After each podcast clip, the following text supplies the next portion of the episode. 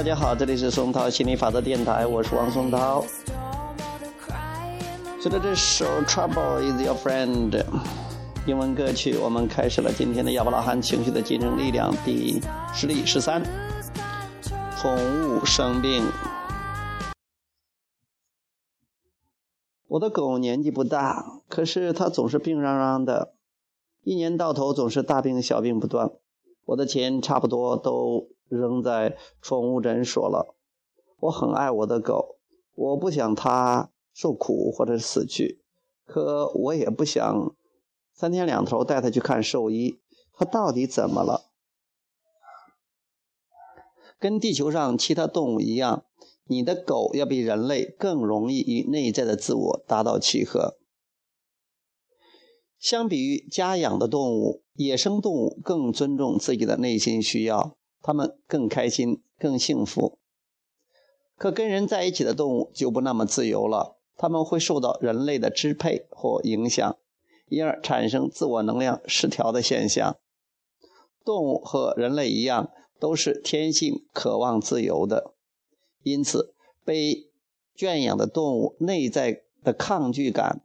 比在大自然的怀抱里生活的动物要强烈。对于人类来说，这好像有点难以理解。在人类世界生活，可以衣食无忧，还不用受到其他动物的攻击，好像是最好的选择。但是对于动物来说，自由的重要性要远胜于安全感。虽然如此。有很多动物和人类相处的也不错，它们也喜欢与人亲近，即使是看似受到监禁的生活，也不会促使它们产生抗拒，进而造成它们振动能量的失调。不过，你的狗在一个充满负面情绪的环境中，并不会好过，它的身体状况已经表现出强烈的不满。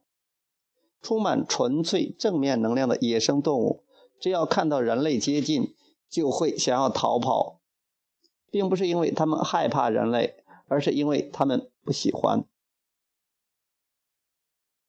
你饲养的动物多半都因适应人们发出的振动频率，与人类互动的时候，也可以保持自我能量的平衡。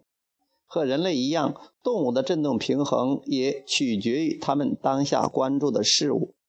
当动物将它们的注意力放在你身上，而你并没有和内心的能量相契合时，它们也会受到影响。不过，动物的恢复能力很好，它们可以很快的与自我契合，因为它们不像人类会一再的回顾过去的种种不愉快的情景一过。他们就会彻底抛开。但是如果动物每天都处在压力或者愤怒的情绪下，觉得自己被主人嫌弃、碍手碍脚，他们的能量很可能就会失调，并且在身体上出现各种症状。许多学习自主创造的人都想要知道如何创造自己的现实。想要了解自己的情感引导系统，并且希望可以学到并保持顺流思维，但人们总是在察觉到自己的负面情绪影响到了宠物的时候，才下定决心要做些什么。有趣的是，如果这些负面情绪影响到自己的时候，人通常都会选择忍受痛苦，可一旦发现，这回影响到了心爱的宠物，人们就会愿意做些改变。你关心宠物的健康和幸福当然很好，我们也希望你可以关心你自己的幸福和美满。当你处于逆流状态、负面情绪之中，如果你不努力抛开船浆，吸引力法则会继续回应你的震动，导致情况恶化，你的感觉也会跟着糟糕。如果你依然不设法放下心里的抗拒，吸引力法则会持续回应你的震动，导致负面情绪加剧，你的痛苦也跟着加倍。如果继续维持现状，不出多久，你的身体会发出失衡的警号。有时候，你心爱的宠物身上的症状也可以成为你的引导系统的一部分。它似乎知道你宁可自己忍受负面的情绪，而不愿意影响到它，因此，宠物就会在实现你们出生之前就已经设定好的任务，提醒你注意自己的振动表现。你的宠物很乐意帮助你理解死亡的含义。没有死亡，只有永恒。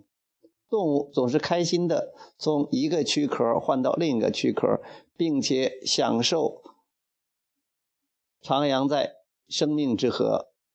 你的狗是世界上最伟大的心灵导师。如果你爱你的狗，就尽量寻找一些正面的想法。我想知道为什么我的狗总是生病。我不知道这样有什么好处。我不想看到它病殃殃的样子，而且还要花掉大笔的医医药费。我试过让它自行寻找生路，可是又不忍心看它受苦或者死亡。我真的快要负担不了它的宠物治疗费用了。每次带它去兽医那儿，我的心情都糟透了。可要是不带他去，看着他没精打采的样子，我的心情更糟糕。既然做什么都感觉不好受，我还是试着让自己心情好点吧。他或许是想要给我一点启示，我会试着逃脱出来，了解一下这件事情背后的意义。有一件事是让我略感欣慰的，就是我的狗虽然总是生病，可它好像一点也不担心。尽管它的行动不像以前那么敏捷了，可它总是开心的。我跟它说话的时候，它都会尽力的摇摇尾巴作为对我的回应。有时候我甚至觉得他在安慰我，让我不要那么担心他。我也该放松一下自己的心情，然后用自己的好心情安慰安慰这个被病痛折磨的小家伙。从现在开始，呃，我要乐观点、高兴点、轻松点，就像他一样。我会用更乐观的口气跟他说话。我不会再抱怨高昂的医药费了。我不在他身边的时候，我想象着他的情况正在慢慢的好转。我下班回到家的时候，要去注意他身上康复的迹象，而不是恶化的迹象。哪怕是看到一丁点儿康复的迹象，我也要欢欣鼓舞地告诉他，让他知道自己正在痊愈中。我要努力寻找正面、乐观的想法，其他的都不去理会。我觉得他在帮我关注自己的内心。他是一个伟大的心灵导师。对我付出无条件的爱，因为他并不是通过改变自己的身体状况来让我觉得好过。我觉得他要带给我的信息是：是你自己选择让心情好转的，而不是我的身体好转带给你的。这个信息让我再度充满力量。我的狗棒极了。